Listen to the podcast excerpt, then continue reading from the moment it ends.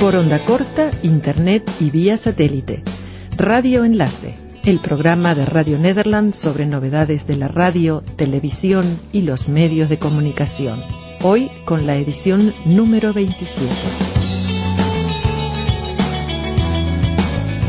Desde Hilversum, Holanda, recibimos los saludos de Alfonso Montealegre y Jaime Wagena. Bienvenida y salutación a la que se une desde Madrid, España, Antonio Huitrago. Bueno, pues enlazamos, enlazados como estamos Radio Nederland y Radio Exterior de España, nuestros próximos minutos serán aportes sustanciosos sobre el mundo de la radiodifusión y las telecomunicaciones. Materias que son la razón de ser de Amigos de la Onda Corta y Radio Enlace. Ya que has hablado de contenidos, será mejor que demos un apunte breve de lo que vamos a tratar. Cierto. Comenzaremos con una entrevista en la que conoceremos la realidad de las emisoras hispanas en los Estados Unidos de Norteamérica de la mano del conductor de un programa perteneciente a la emisora La Fabulosa, que emite desde Nueva Orleans, en el estado de Luisiana. Seguiremos con una entrevista con Carlos Toledo Verdugo, desde Santiago de Chile, sobre la primera transmisión de podcasting desde ese país sudamericano. Desde Madrid, Antonio Buitrago abordará un aspecto negativo de Internet, su vertiente delictiva, ya que esta herramienta es utilizada por algunos para actuar con cierta impunidad y sacar provecho. Y finalizaremos con un informe sobre cómo el gobierno holandés piensa combatir los canales de televisión que siembran el odio desde el extranjero. Tras el sumario, vayamos con el desarrollo de los temas. La fabulosa AM830 es una emisora norteamericana que opera en Nueva Orleans. Hace unos días visitó Madrid el conductor de uno de sus programas, Rafael Sabetay, presentador junto con Claudia, su mujer, de Suplemento. Su estancia la aprovechamos para intercambiar información acerca del mundo de la radio. En primer lugar, pues saludar a toda la audiencia. La fabulosa 830, buscando respuestas a las interrogantes de hoy. La Fabulosa es una pequeña estación de AM en la ciudad de Nueva Orleans, pionera en, eh, en la radio hispana. Eh, transmite las 24 horas en español, una programación variada con música, con noticias y nosotros eh, tenemos el programa cultural de los sábados a la mañana que se llama Suplemento, la revista informativa y cultural de fin de semana.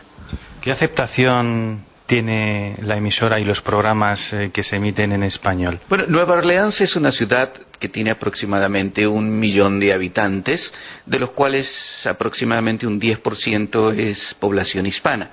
De ahí la fabulosa y otra, otra emisora colega, el Tropical Caliente, la 1540, son las dos emisoras que transmiten en español eh, y la fabulosa transmite las 24 horas, como decía anteriormente. Y posiblemente es la que mayor audiencia tiene en este momento. Pues vamos a aprovechar esta presencia para que los oyentes que en estos momentos nos escuchan sepan cuál es el panorama de la radio en Nueva Orleans y si puede ser más abierto en la zona de influencia hispana en Norteamérica. La radio hispana en Estados Unidos definitivamente está expandiéndose y está tomando mucho auge, sobre todo en las ciudades donde hay mucha presencia de latinos, de latinoamericanos o de hispanos. Eh, los mercados de Miami, por supuesto, la el espectro de radio, tanto de AM como de FM, está en este momento posiblemente con más estaciones en idioma español que en, idioma inglés. Otros mercados, como puede ser la ciudad de Dallas, en el estado de Texas, la ciudad de Houston, también en Texas, Los Ángeles, Nueva York, son mercados que tienen mucha presencia de radio, tanto en AM como en FM, en español.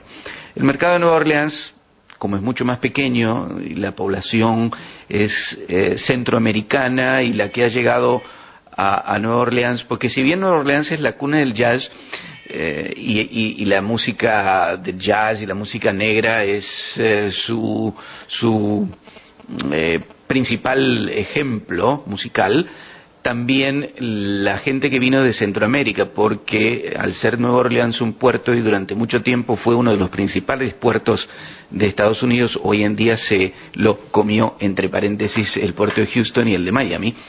eh, venía mucha gente de Centroamérica por el tráfico de eh, frutas y todo lo que se cultiva en Centroamérica, principalmente eh, todo lo que es fruta, ¿no? Valga la redundancia. Y entonces la gente que vino a, Nueva Orleans ha sido pues gente muy humilde.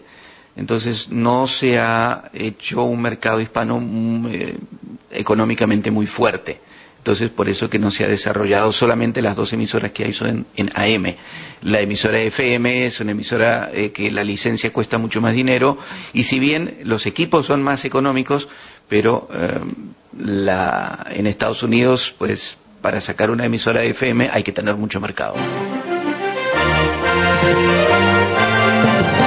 Hoy en Estudio Abierto buscamos respuesta para aquellos niños que están atravesando por dificultades en su aprendizaje en la escuela. Sabemos que un considerable porcentaje de los estudiantes de nuestra comunidad hispana atraviesa por una serie de problemas durante la etapa de su educación debido en parte a su condición de inmigrantes o hijos de inmigrantes. ¿Qué cobertura tiene la Fabulosa? La Fabulosa tiene un transmisor de 5 eh, kilowatts con, creo que son como 50.000 en antena, y la cobertura es, eh, por supuesto, todo el estado de Luisiana, que es el sur de Estados Unidos, lo que se llama el Deep South, el, sur profundo, y eh, llega, digamos que un radio de unos 100 kilómetros aproximadamente con buena señal. Es una emisora joven, pero con grandes expectativas de futuro.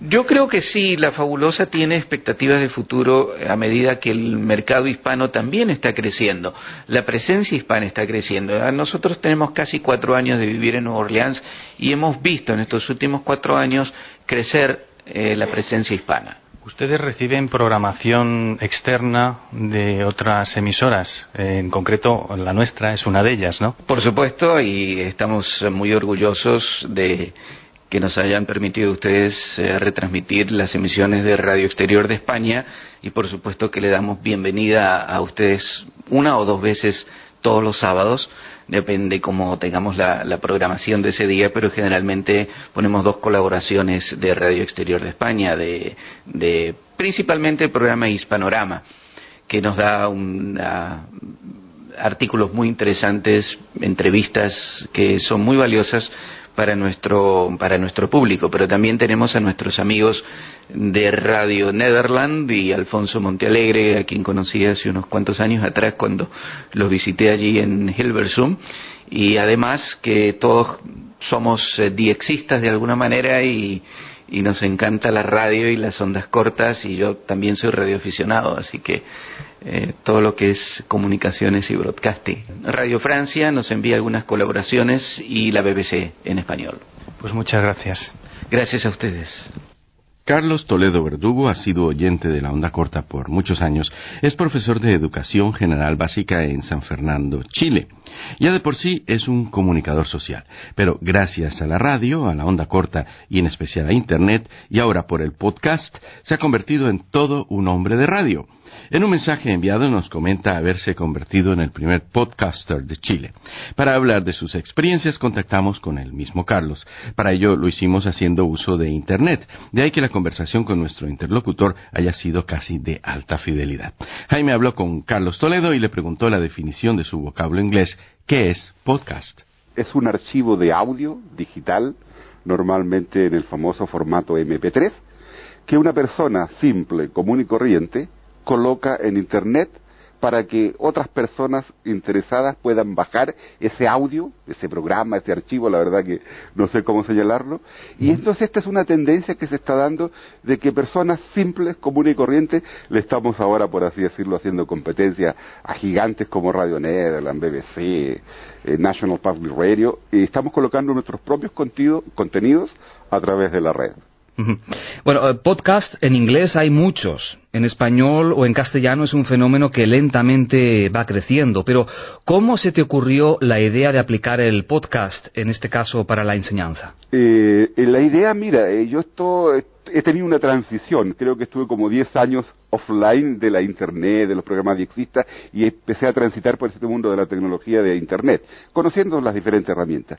Y por ahí siempre los diarios, leo las tendencias digitales, mundo digital, y precisamente buscando audio en inglés en la Internet, eh, me encontré con la Radio 4 de la BBC de Londres y dice que están utilizando una nueva tecnología de prueba para enviar audio que es el podcasting. Y hago clic en el link y ahí en el fondo empiezo a investigar, a estudiar el tema y me doy cuenta por una semana, dos semanas, de que es una nueva forma de distribución de audio. Y posteriormente, un par de semanas, en un diario local en Santiago de Chile, el diario La Tercera Hora, el domingo, nueva tendencia, los podcasts. Y lo que a mí me llamó la atención del diario fue, si usted tiene un computador, un micrófono y una idea que transmitir, conviértase en locutor. Entonces esa idea la estuve madurando durante una semana, eh, indagando más información en Internet, y el tema es que después ya de una semana, y justo coincide que el 17 de mayo es el Día Internacional de las Telecomunicaciones y el día de la fundación de mi ciudad de San Fernando. Entonces ahí me urgió la idea de ser el primero, dije yo, se le habrá ocurrido a alguien antes en Chile y prácticamente después de mi trabajo, llegando tarde en la noche, conecto el micrófono a la computadora, en fin, tiro cuatro líneas y me pongo a hacer mi primer podcast.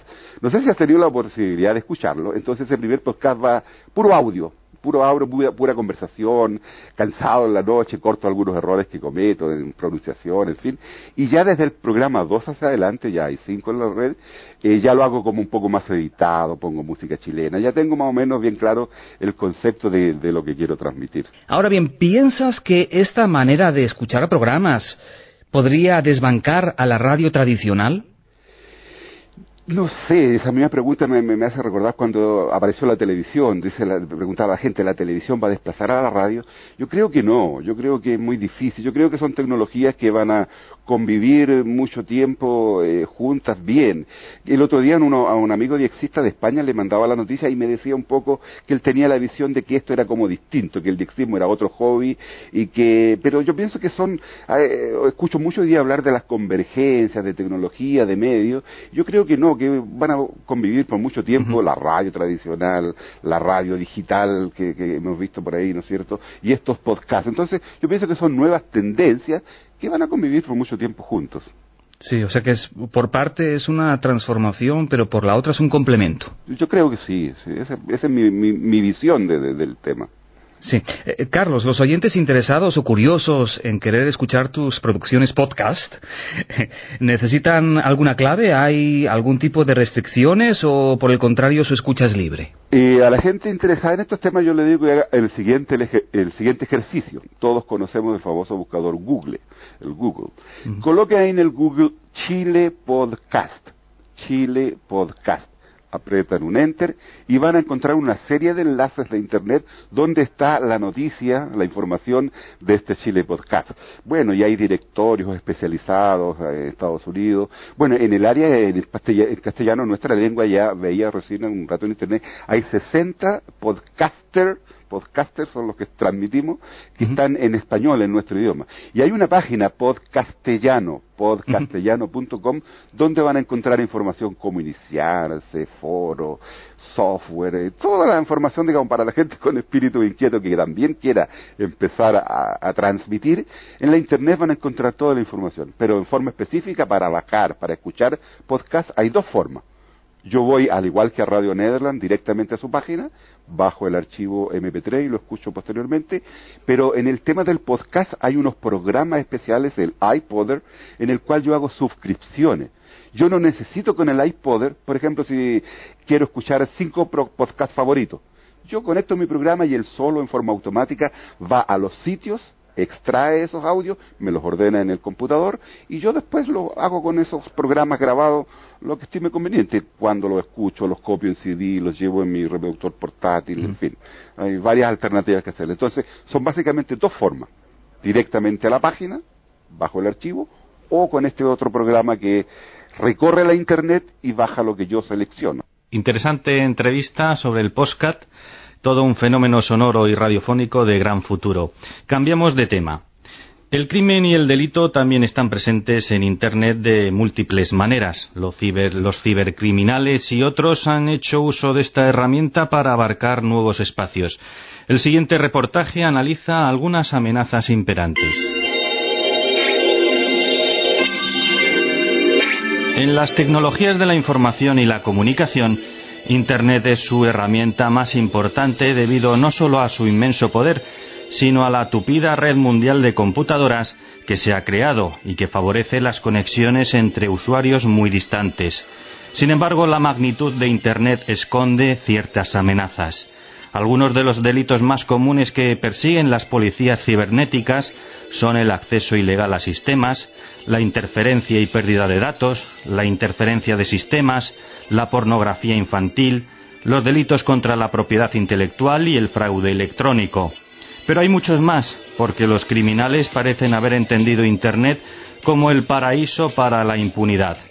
Así lo cree Francisco Canal, presidente del Observatorio Español de Internet. Hay una persona que vende un servicio y hay otra persona que lo compra. Evidentemente, si el que lo vendiera no existiera, el otro no tendría la oportunidad de comprarlo, pero si el que lo visualiza no apretara el botón para ejecutar esta acción, tampoco sucedería. Internet es además un gran escaparate para divulgar cualquier pensamiento un refugio para muchos grupos que rozan la ilegalidad o que se sitúan al margen de la ley.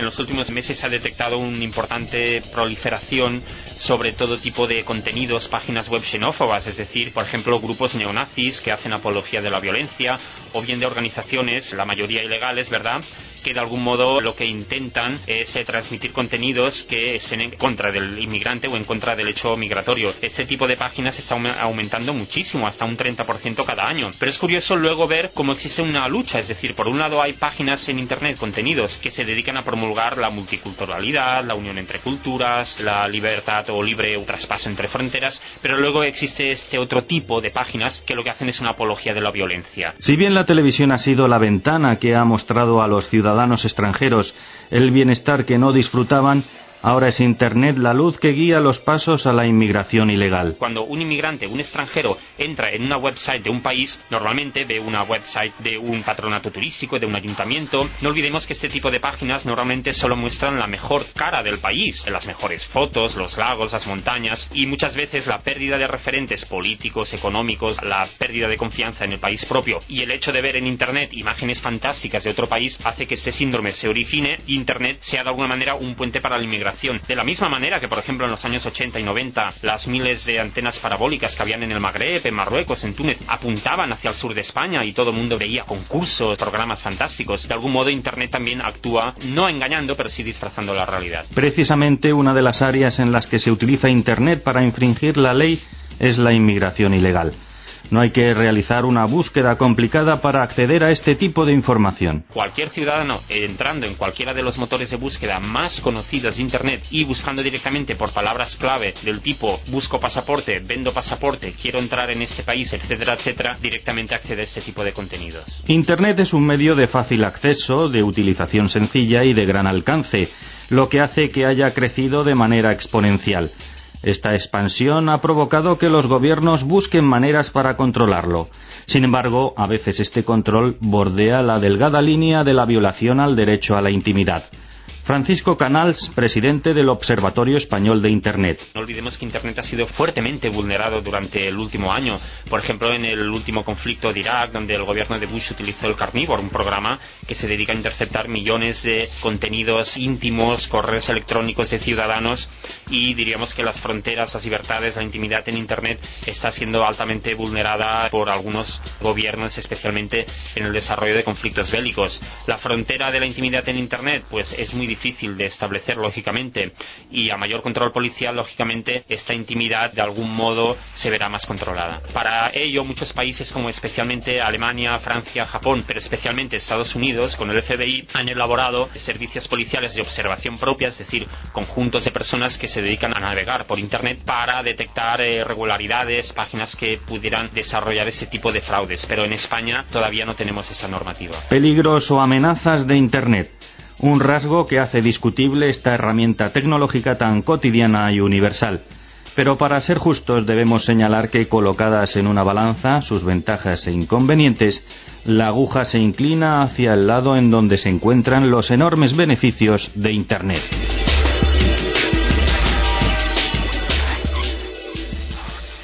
Vaya, vaya. Y ahora nuestro último tema. El pasado mes de marzo, el Comisariado Holandés para los Medios de Comunicación ordenó a la empresa satelital Newskies que suspendiera la distribución en Holanda de la señal televisiva del canal libanés Al-Manar, que transmite desde el Líbano y que es considerado como el portavoz mediático del movimiento radical chiita Hezbollah. السلام عليكم ورحمة الله أهلا بكم إلى نشرة مفصلة للأخبار من قناة المنار No obstante, el Comisariado para los Medios no puede prohibir en Holanda al canal Almanar en base al contenido de sus programas, pues eso incumbe únicamente al Ministerio de Justicia, que para eso tiene que utilizar la actual legislación. Por esa razón, recientemente el Comisariado holandés para los Medios de Comunicación anunció que, en cooperación con los Ministerios de Cultura y Justicia, se tomarán las medidas del caso para combatir dentro del territorio holandés a los canales de televisión y emisoras de radio que se dediquen a fomentar el odio. Entre tanto, se busca la manera de cómo pueden enmendarse la ley de medios de comunicación y el Código Civil con ese fin. El ministro Donner de Justicia estudia ahora la posibilidad de cambiar la ley para castigar judicialmente el ensalzar, estimular o negar un grave acto terrorista. La eventual ley iría incluso más lejos y podría ser aplicada para obligar a dimitir de su cargo a los imams o instructores religiosos islamitas que prediquen el odio, la discriminación y la violencia en Holanda. Los ministros del Interior Remkes y de Justicia Donner han dado a entender a la prensa que es imposible erradicar de raíz todas las manifestaciones de odio y terrorismo que llegan a Holanda vía satélite o el Internet y que siguen existiendo la posibilidad de que se presente en territorio holandés un atentado terrorista de gran magnitud. Aunque el anuncio de la medida ha causado cierta inquietud entre muchos extranjeros que suelen mirar todo tipo de canales gracias a la recepción directa vía satélite, sería exagerado pensar que de un momento a otro vaya a cambiar el panorama de decenas de miles de parabólicas que adornan balcones, techos y buhardillas en todo el país y que contribuyen indudablemente a fomentar el pluralismo en la información de todos los habitantes de Holanda. Bueno, pues llegados a este punto, solo nos queda hacer una recomendación. Qué buena idea. Si desean ponerse en contacto con Radio Enlace o amigos de la onda corta, pueden hacerlo por correo postal o electrónico. Tomen nota. Bueno, los oyentes que quieran escribir a amigos de la onda corta pueden dirigir sus cartas a Radio Exterior de España Apartado de correos 156202, código postal 28080, Madrid, España. El correo electrónico nuestro es amigosdex.ree.rne.rtve.es. Gracias, Antonio. Por lo que respecta a Radio Enlace, nuestra dirección es Radio Nederland, apartado 222 1200 JG en Hilversum, Holanda. O bien pueden enviar electrónicamente sus opiniones o sugerencias a cartas.rnw.nl. Alfonso Jaime, no hay tiempo para más hemos llegado a nuestros minutos finales. Y colorín colorado, Antonio, esta fantástica colaboración por esta semana ha acabado. Sí, amigos, parece una fábula, pero es verdad. Radio Exterior de España y Radio Nederland continúan su cooperación en la onda corta, que incluso será ampliada próximamente. Más detalles los escucharán aquí, en el Radio Enlace con los amigos de la onda corta. Hasta la próxima vez. Adiós, Antonio. Adiós, Jaime. Adiós, Alfonso.